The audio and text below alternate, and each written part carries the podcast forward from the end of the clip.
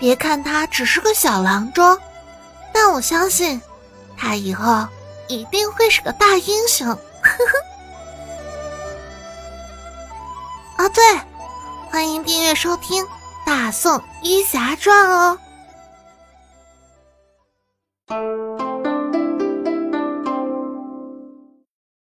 第一百零四集，为难。墨渊兄妹三人从叶家出来，在回家的路上，沈世宜也是挖苦墨渊：“小妹，其实我也知道，你开始的时候是想假定亲，后来借叶禅和叶家人这么好，就索性假戏真做，坑了叶禅一把。”墨渊白了沈世宜一眼：“就你聪明，那又怎样？你是想当真了？叶禅呢？”我可知道叶禅不止在青州有个相好的，那个契丹公主对叶禅也是一往情深。墨渊一听，心里有些紧张，问道：“你怎么知道？”沈世宜嘿嘿一笑，答道：“他不杀那些伤兵，还把那些伤兵送回来的时候，我们就知道了。你想，我们烧了他那么多的粮草，还杀了他那么多人，他竟然都不杀那些伤兵泄愤。”为什么？不就是为了日后能心安理得的继叶禅吗？而且护送这些伤兵的都是那公主的手下，他们路上闲聊的时候，说是辽军中有一道太后口谕，就是见到身揣公主名牌和契丹短刀的汉人大夫不要伤害，这不明摆着吗？那叶禅有这两样东西吗？我没见过，可听大壮说。他见过叶禅身上有一把契丹短刀，公主的名牌没人见过，估计是叶禅藏的比较严实吧。听到这儿啊，墨渊的心里开始有些不安了。此前在契丹公主来青州之时，墨渊也曾有过担忧，但后来呢，他是想到这宋辽双方互为敌国。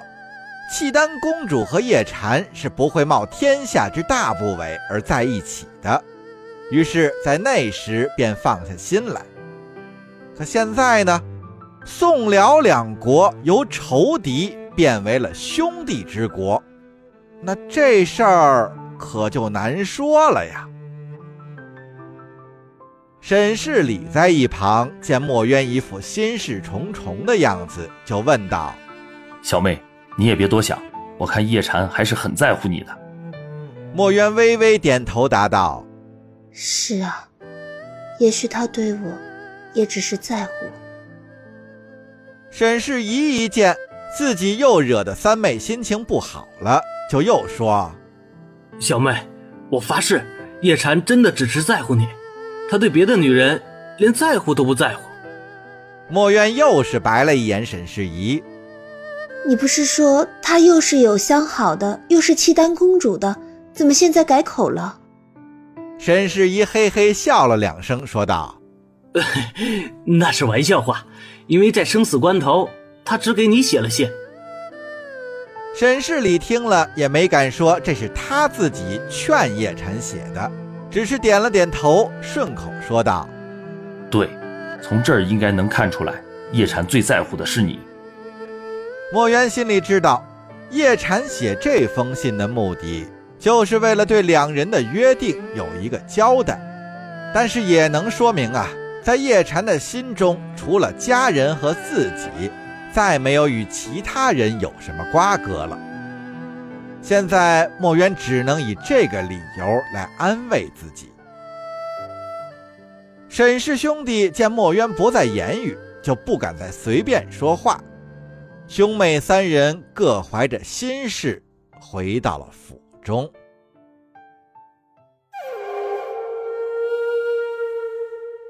战事已停，盟约已定，萧燕燕心里很高兴。国内的局势暂时稳定了，赵宋算是俯首称臣了。儿子的皇帝宝座也坐稳了，以后再不用提心吊胆的防着这个盯着那个了。他高兴了，可女儿却似乎忧心忡忡，一直在忙活个不停，也不知他在干什么。现在既然有空了，应该关心一下女儿的婚事了。当初出兵的时候，自己说过，谁先攻下汴梁，谁就可以当驸马。虽然这次都止于澶州，但如果有人再提及此事，他也不能不考虑。不过这次主动权可在他手里了。萧燕燕正在寝宫内躺椅上闭目养神，寻思着哪天找女儿说说此事。忽然听见身旁的女官小声说道：“太后，公主来了。”萧燕燕睁开眼，见女儿站在自己面前，就伸手拉着女儿的手，让她坐下，并问道：“嗯，青儿，母后正想找你说说话，你就来了。母后，我来是有事求您。你呀，你这个小机灵鬼！”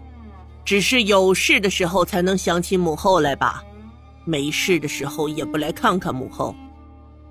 好吧，今天母后啊心里高兴，你有什么事母后都答应你。真的？逗你的，你先说说什么事儿，我听听。耶律婉清嘟着嘴儿，有点失望的说道：“我想找个人，希望母后能颁一道懿旨。”让各州府的人帮忙寻找，如果找到了，赏金我出。怪不得这些日子见你忙忙叨叨、进进出出的，原来是在找人啊！说吧，找谁？啊，不会是那个姓叶的大夫吧？耶律婉清装作惊奇的样子。母后真是神机妙算，就是叶禅。他不是宋人吗？你怎么在我大辽的地界找他呢？耶律婉清便把叶禅随军进入辽国，火烧粮草、斩杀姚碾红烈的事情讲给了萧燕燕听。当萧燕燕得知姚碾红烈竟是被叶禅所杀的时候，十分震惊。嗯，我还一直纳闷呢，谁能杀得了姚碾红烈？原来是这小子。啊！不管怎么说，他也算是帮了我一个大忙，我也想见见他。青儿，那母后就帮你找找他。耶律婉清高兴地向萧燕燕道了谢，从怀中取出一张纸，上面是他找人给叶禅画的像。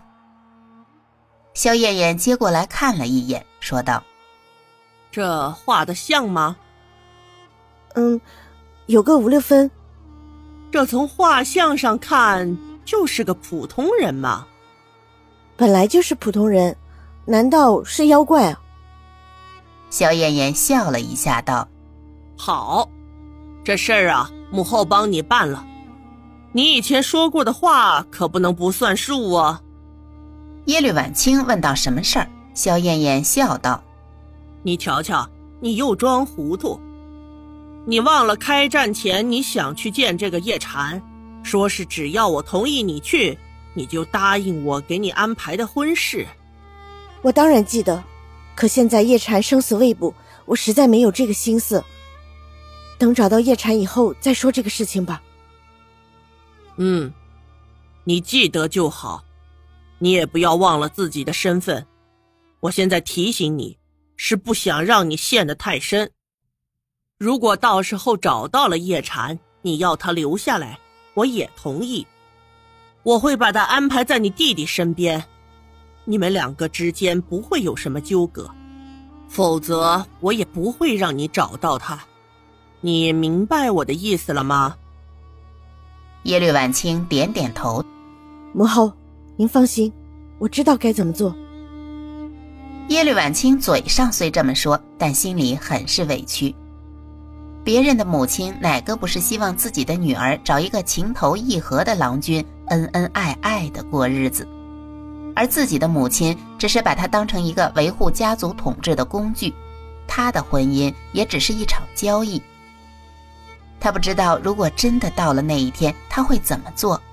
是和心爱的人私奔，还是听从母后的安排，嫁给一个自己并不爱的王公贵族？